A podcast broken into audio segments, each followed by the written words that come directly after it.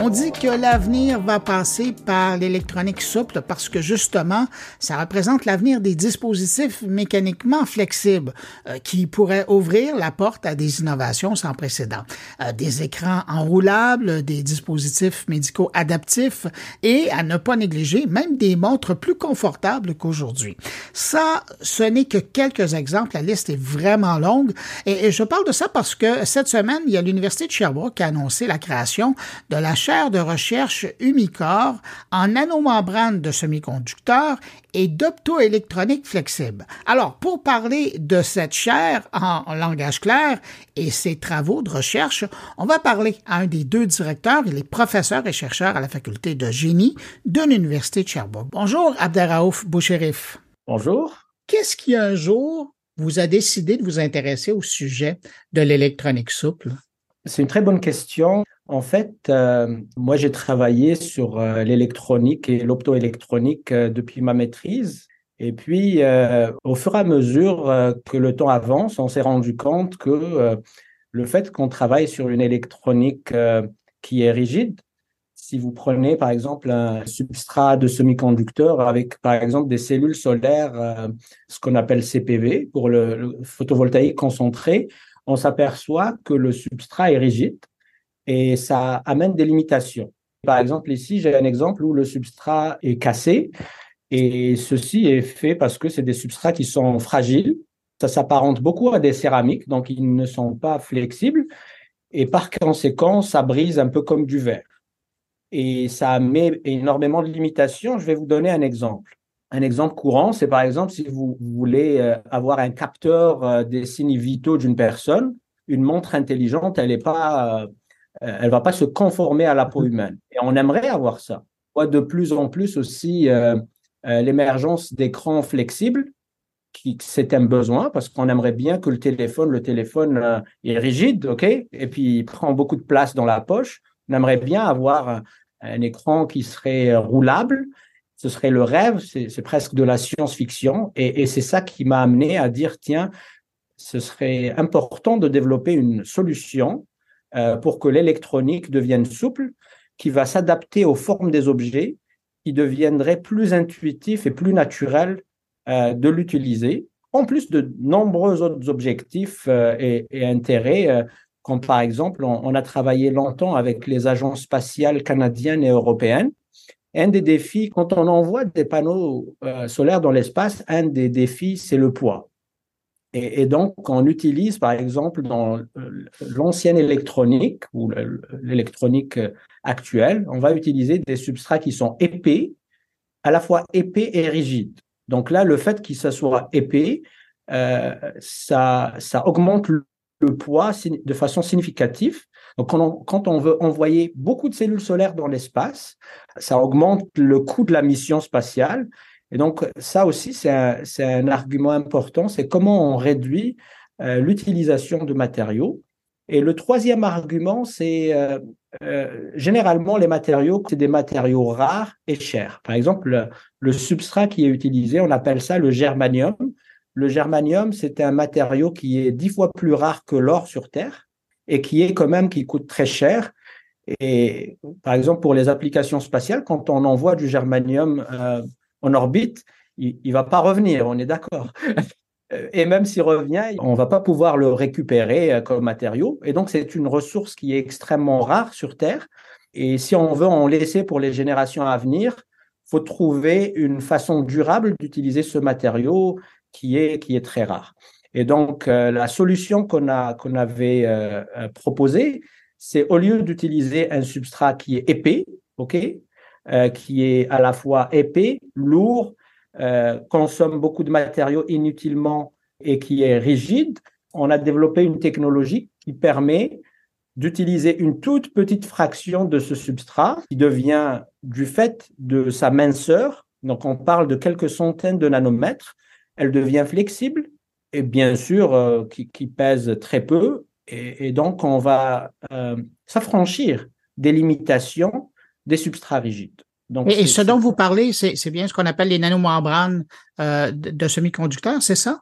Absolument. Donc, euh, les semi-conducteurs, pour donner euh, peut-être une, définition simple, Donc, ce n'est, euh, on connaît les conducteurs, mmh. on connaît les, les isolants, et les semi-conducteurs sont au milieu. Donc, c'est un matériau qui se comporte euh, euh, et qui peut se comporter comme isolant ou comme conducteur dépendamment du contexte. Et donc, on peut contrôler. Les semi-conducteurs ont la capacité que par une euh, action extérieure de l'utilisateur, on peut contrôler le transport électronique dans ces matériaux. Et, et de ce fait, ils sont à la base de toute la révolution électronique de notre siècle, à partir de la création du transistor dans les années 40, euh, et ça a continué. Donc là, les semi-conducteurs, c'est les matériaux qui sont utilisés, que ce soit pour l'électronique, si vous avez un téléphone intelligent, toutes les composantes, que ce soit pour le calcul, pour, les, euh, pour le Wi-Fi, pour la communication, sont à base de semi-conducteurs divers. Les cellules photovoltaïques euh, pour générer de l'électricité propre sont à base de semi-conducteurs. Et j'en passe, les semi-conducteurs sont un peu partout, les, les, LED aussi, les LED, les téléviseurs. Donc, ils sont euh, au centre de notre vie aujourd'hui. Euh, ils sont presque indispensables, en fait. Et ces semi-conducteurs, un des problèmes principaux de l'industrie aujourd'hui, c'est que c'est fabriqué sur des substrats rigides. Toute l'industrie s'est construite là-dessus. Et nous, avec la technologie euh, qu'on a développée ici à l'Université de Sherbrooke et qu'on va poursuivre dans, le cadre de la chaire, notre rêve, c'est de transformer, euh, d'anticiper cette transformation où l'électronique va devenir flexible et va s'adapter à la forme des objets. Si on se parle cette semaine, c'est parce qu'il y a une chaire qui vient d'être lancée. Qu'est-ce que ça va vous permettre de faire que vous ne pouviez pas faire auparavant? Donc la chair dont on parle, c'est la chair Umicore en nanomembrane et en optoélectronique euh, flexible. Elle vise justement, elle fait suite à un projet majeur qui a eu lieu euh, à l'université de Sherbrooke avec plusieurs euh, partenaires industriels. Et, donc, pendant cette période-là du projet, on avait développé la technologie Peeler qui permet en quelque sorte de recopier les propriétés cristallines euh, d'un substrat rigide, ok, sur un substrat flexible.